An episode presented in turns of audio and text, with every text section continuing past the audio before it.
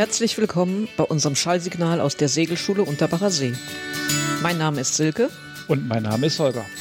Wir möchten euch mit dem Schallsignal das Lernen erleichtern. Egal, wo ihr gerade unterwegs seid, habt ihr hiermit die Möglichkeit, euch mit dem Thema zu beschäftigen.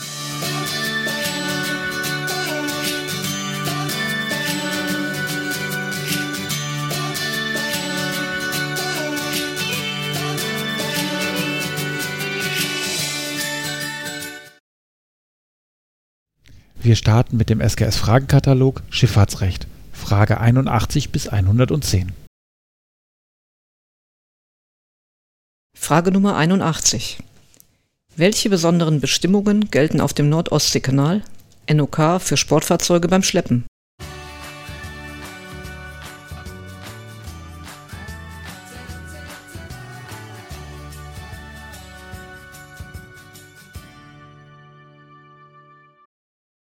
Erstens, ein motorbetriebenes Sportfahrzeug darf nur ein Sportfahrzeug schleppen. Zweitens, das geschleppte Sportfahrzeug darf nur eine Höchstlänge von weniger als 15 Meter haben. Drittens, die Mindestgeschwindigkeit beim Schleppen muss 9 km/h betragen. Frage Nummer 82. Während einer Revierfahrt erkennen Sie ein Signal an Land, jeweils schwarze Signalkörper. Oben ein Ball, darunter noch ein Ball und darunter ein Kegel mit der Spitze nach unten. Was bedeutet dieses Signal? Welches Signal wird stattdessen nachts gezeigt?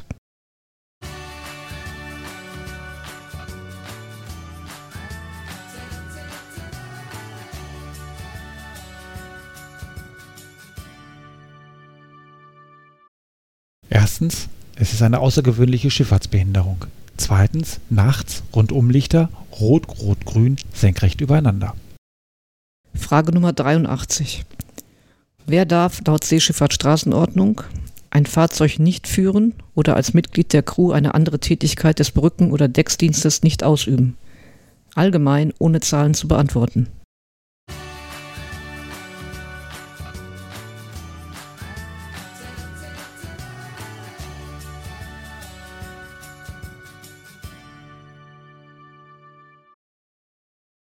'Wer infolge körperlicher oder geistiger Mängel oder des Genusses alkoholischer Getränke oder anderer berauschender Mittel in der sicheren Führung eines Fahrzeuges oder in der sicheren Ausübung einer anderen Tätigkeit des Brücken oder Decksdienstes behindert ist.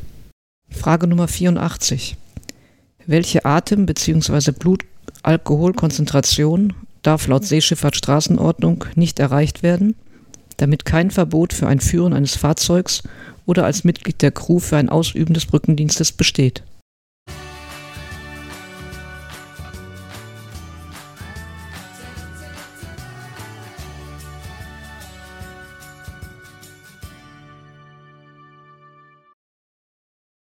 (0,25 Milligramm pro Liter oder mehr Alkohol in der Atemluft oder 0,5 Promille oder mehr Alkohol im Blut oder eine Alkoholmenge, die zu einer solchen Atem oder Blutalkoholkonzentration führt Frage Nummer 85. Was müssen Sie beim ersten Anlaufen eines ausländischen Hafens beachten?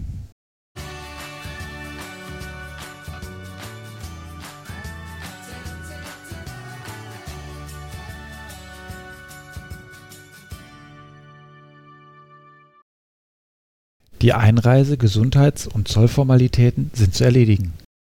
Frage Nummer 86. Was ist ein Flaggenzertifikat? Für welche Fahrzeuge kann es ausgestellt werden?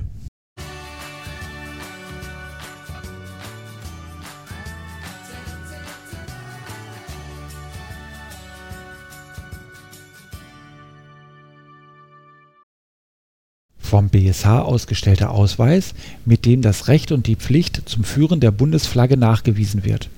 Für Fahrzeuge unter 15 Meter Länge über alles und nicht registerpflichtige Fahrzeuge Frage Nummer 87. Was ist das Schiffszertifikat? Wer stellt es aus? Ab welcher Schiffslänge ist es vorgeschrieben?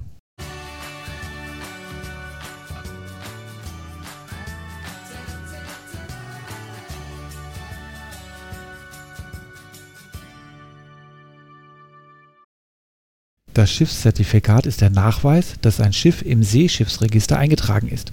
Ausgestellt wird es vom Registergericht. Vorgeschrieben ist es ab 15 Meter Rumpflänge. Frage Nummer 88. Was versteht man unter dem Begriff Küstenmeer?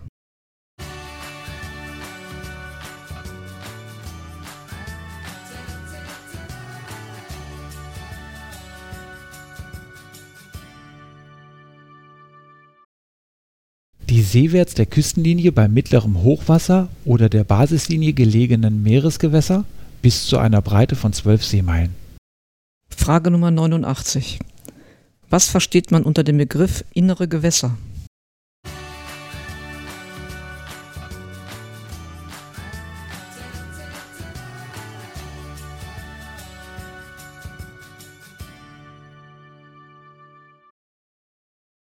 Als innere Gewässer bezeichnet man die Gewässer landwärts der Basislinie.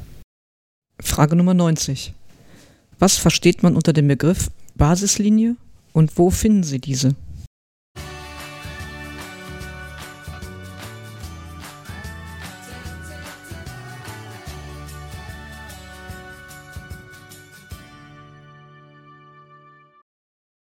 Als Basislinie bezeichnet man die Grenze zwischen den inneren Gewässern eines Staates und dem Küstenmeer. Basislinien sind in Seekarten eingezeichnet. Frage Nummer 91. Welche Aufgaben hat die Bundesstelle für Seeunfalluntersuchung?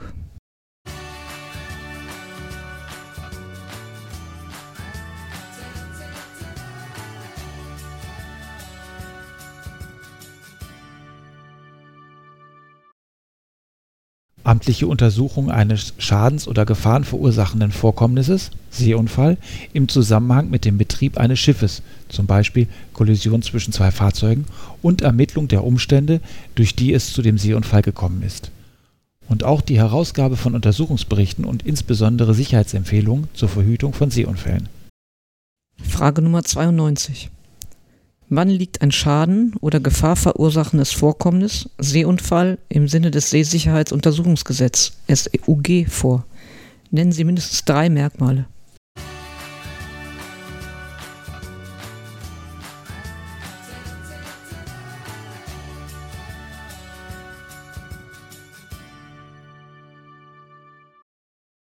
Erstens Schiffsverlust aufgrund Laufen, Kollision eines Schiffes. Zweitens Tod oder Verschollenheit oder schwere Verletzung einer Person. Maritimer Umweltschaden oder sonstige Sachschaden. Gefahr für einen Menschen oder ein Schiff. Gefahr eines schweren Schadens an einem Schiff, einem meerestechnischen Bauwerk oder an der Meeresumwelt. Frage Nummer 93. Was müssen Sie nach einem Seeunfall veranlassen? Wie kann es umgesetzt werden?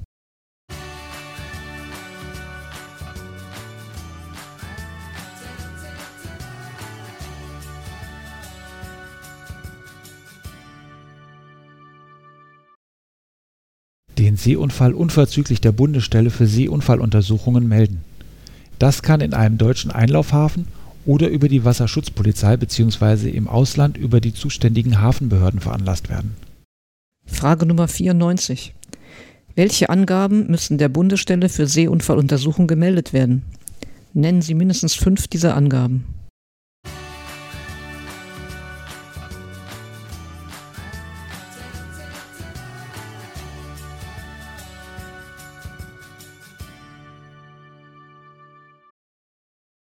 Es sind folgende Angaben zu melden: Name und derzeitiger Aufenthalt des Meldenden, Ort also geografische Position und Zeit des Unfalls, Name, Rufzeichen und Flagge des Schiffes sowie Rufnummer des zu diesem Schiff gehörenden mobilen Seefunkdienstes. (MMSI), Typ, Verwendungszweck, Name des Betreibers des Schiffes, Name des verantwortlichen Schiffsführers, Herkunfts und Zielhafen des Schiffs Anzahl der Besatzungsmitglieder und weiterer Personen an Bord, Umfang des Personen und Sachschadens, Darstellung des Verlaufs des Vorkommnisses, Angaben über andere Schiffe, die am Unfall beteiligt sind, Wetterbedingungen und Darstellung der Gefahr einer Meeresverschmutzung. Frage Nummer 95 in welcher Vorschrift ist geregelt, welche Angaben der Bundesstelle für Seeunfalluntersuchung bei einem Schaden oder Gefahr verursachenden Vorkommnis Seeunfall gemeldet werden müssen? Wer ist verantwortlich für die Meldung?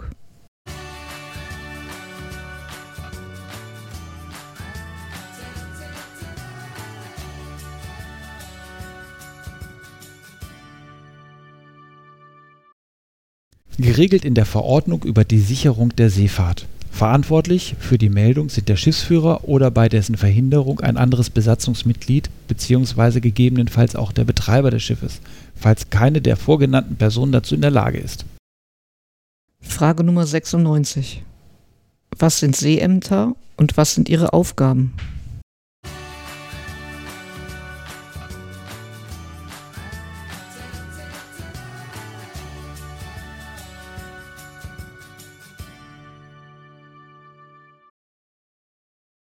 Seeämter sind bei der Wasser und Schifffahrtsdirektion Nord und Nordwest gebildete Untersuchungsausschüsse zur Untersuchung der Frage, ob gegenüber einem Verkehrsbeteiligten ein Fahrverbot ausgesprochen oder ein Befähigungszeugnis bzw. ein amtlicher Führerschein der Sportschifffahrt entzogen werden muss.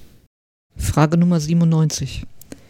Welche behördlichen Veröffentlichungen für Wassersportler geben Ihnen rechtliche Informationen und Hinweise über das Verhalten auf Seeschifffahrtsstraßen?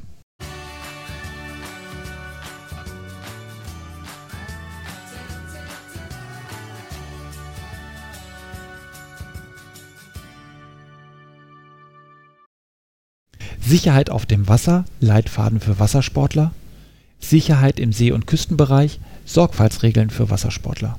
Frage Nummer 98.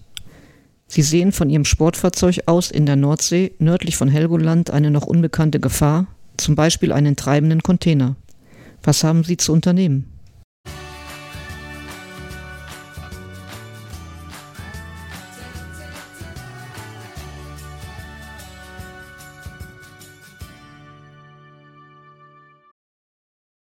Man muss dieses auf dem schnellsten Weg direkt oder über eine Verkehrszentrale bzw. Küstenfunkstelle, dem Maritimen Lagezentrum (MLZ) in Cuxhaven, als Meldestelle für Unfälle auf See mitteilen. Frage Nummer 99. Wann und wo wird eine Flagge des Gastlandes gehisst?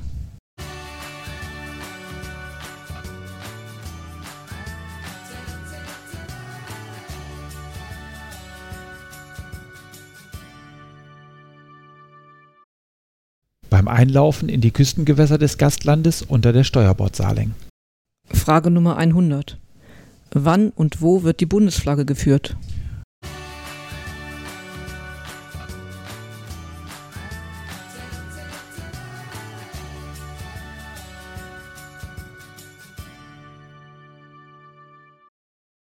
Auf in Betrieb befindlichen Yachten während der Flagzeit in den Küstengewässern, auf See und im Hafen, am Flaggenstock am Heck, auf See gehenden mehrmastigen Yachten, auch im Top des hintersten Mastes, nicht am Achterstag.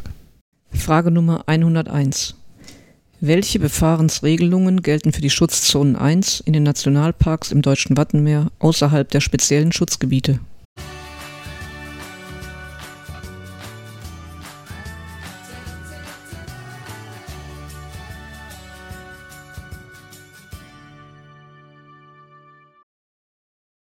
Das Verlassen der Fahrwasser zwischen drei Stunden nach Hochwasser und drei Stunden vor dem folgenden Hochwasser ist untersagt. In der übrigen Zeit beträgt für Sportfahrzeuge die Höchstgeschwindigkeit außerhalb des Fahrwassers 8 Knoten und generell im Fahrwasser 12 Knoten. Frage Nummer 102. Wo sind die Grenzen der Schutzzonen 1 und der speziellen Schutzgebiete in den Nationalparks aufgeführt?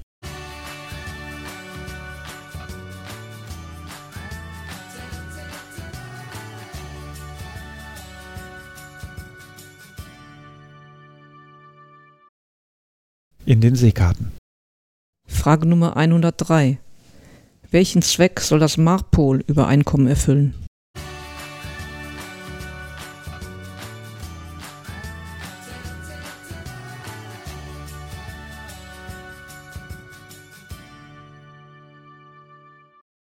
Das Marpol-Übereinkommen soll die Verschmutzung der Meere verhindern.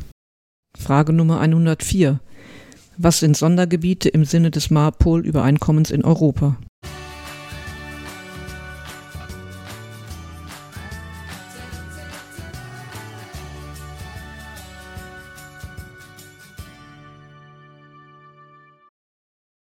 Ostsee, Nordsee und Mittelmeer.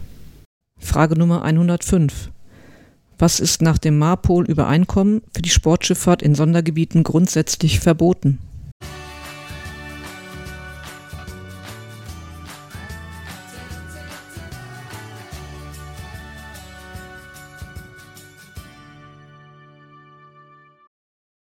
Das Einleiten von Öl, Schiffsabwässern, Schiffsmüll und anderen Schadstoffen.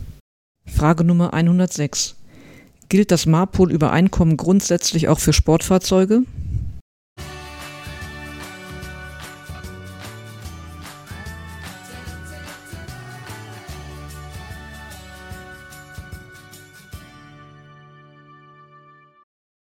Das MARPOL-Übereinkommen gilt grundsätzlich für alle Schiffe, somit auch für Sportfahrzeuge. Frage Nummer 107. Woraus können Sie Informationen über Entsorgungsmöglichkeiten in deutschen Sportboothäfen entnehmen?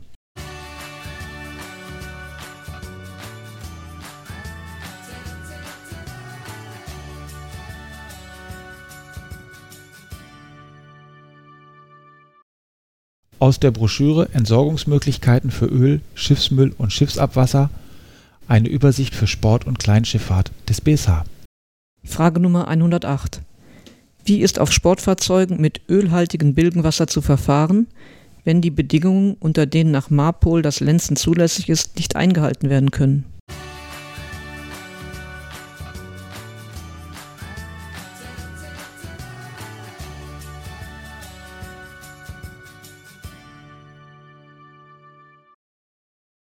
Es muss im Hafen entsorgt werden.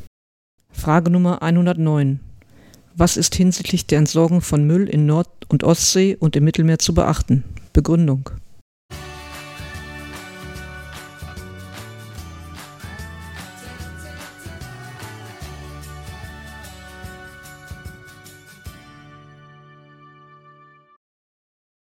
Da Nord-, Ostsee und Mittelmeer Sondergebiete nach Marpol sind, darf dort kein Müll in die See entsorgt werden. Frage Nummer 110. Welche Müllanteile dürfen in Sondergebieten nicht auf See entsorgt werden?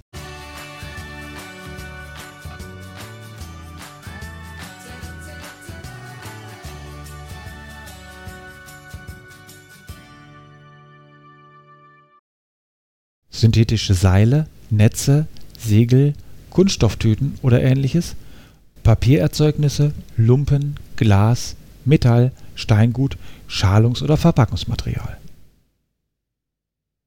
Das war's für diese Folge. Und beim nächsten Mal gehen wir das Thema Seemannschaft an. Bis dahin.